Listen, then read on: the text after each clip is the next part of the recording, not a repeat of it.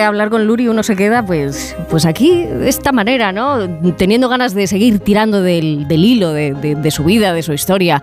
Habrá un momento, seguramente, seguramente, pero ahora lo que nos toca es tirar de un hilo que no tira solo de sí mismo.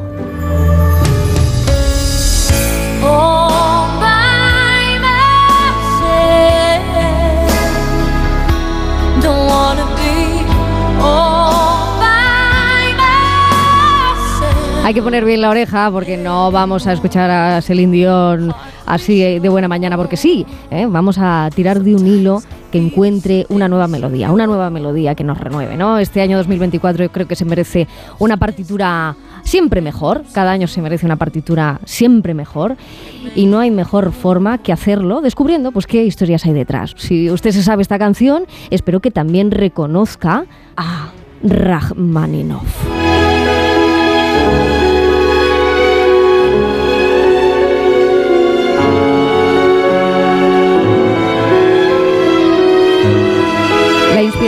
Muchas veces llega eh, cuando menos uno lo espera, ¿no? Pero hay muchísimo trabajo detrás.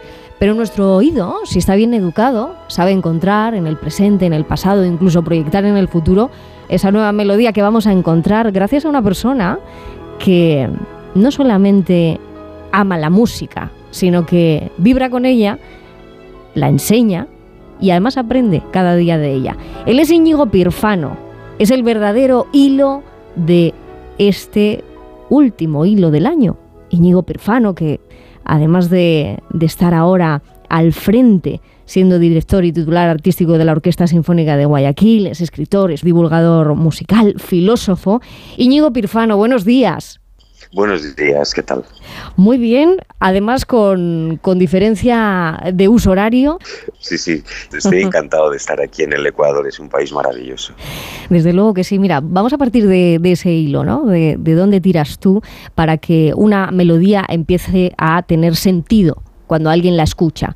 Claro, para eso hace falta una cierta preparación. Y tú dices que ahí está el aburrimiento, el narcisismo, ese, ese yo que, Bueno, ¿qué hacemos con esto? Pero es que ese esas son las dos enfermedades de nuestro mundo actual. ¿no? O sea, las dos enfermedades de las orquestas reflejan esa realidad más profunda que son las enfermedades de, de nuestra sociedad, del mundo en el que, vivi, como en el que vivimos. ¿no? El narcisismo y el aburrimiento. ¿Y cómo se combate eso? Pues yo diría que dentro de nosotros el amor, el humor también. Notas sueltas, pero que deberían de eh, al final acabar en, un compromiso. ¿Qué te parece que la primera eh, melodía que podamos escuchar sea esta, ¿no? Para llegar a ese compromiso en el que creo que tú estás siempre con, tus equipos, con tus músicos, con, la gente que trabaja a tu lado. ¿Esto sí lo, lo representaría? Esto que estás orando. Sí. ¿Qué podemos contar de, esta melodía? Que como decimos, sería el, compromiso. Es que, eh, no sé, a mí Beethoven siempre me deja boquiabierto. O sea, esto que estamos mm. escuchando es el segundo movimiento de su séptima sinfonía, la mayor. Pam, pam, pam, pam. Es como algo que nos impele, que nos empuja, que, nos, mm. que nos lleva a, digamos, a acometer lo que tenemos que hacer, que en el fondo esa era la situación en la que se encontraba Beethoven. Tenía que tomar decisiones que para él eran muy duras. Él decía que había que agarrar al destino por el pescuezo. O sea, no. Anda, eh, resulta que ni Beethoven, ni Mozart, ni, ni Brahms, no. Aquí lo que te funciona es esto.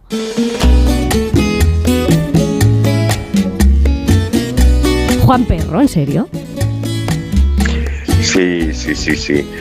Eh, o sea, me, encanta la música que hace Juan. Bueno, primero, para hacer deporte, obviamente. Eh, Pero tú con esto puedes correr, de verdad. Pero no te echas a bailar. Un poquito. O, corres un poquito para un lado y un poquito para el otro, chachacheando. Puedes.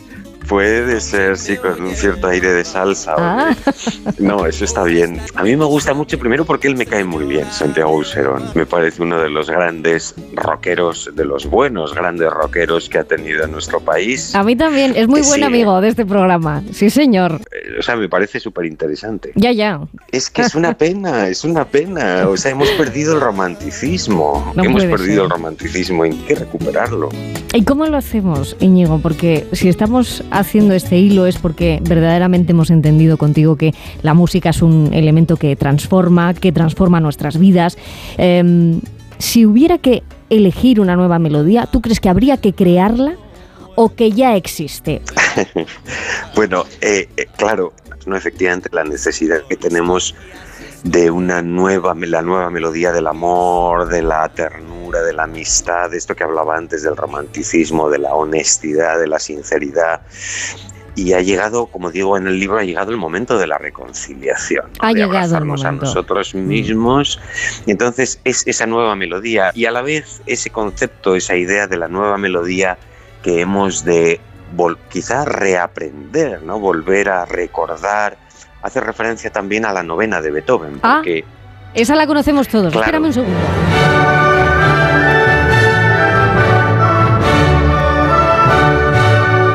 Ya, hemos cogido carrerilla, ¿eh?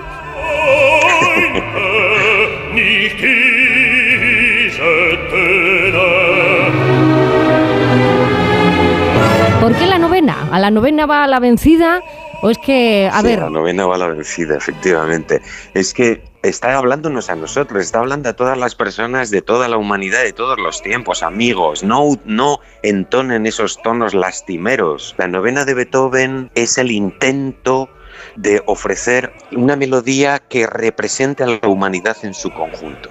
Una melodía tan sencilla, a él le costó un enorme esfuerzo componer algo tan sencillo que pudiera entonarla cualquier persona de la tierra de todos los tiempos, tenga instrucción musical o no la tenga, o sea, la melodía que representa al género humano en su totalidad.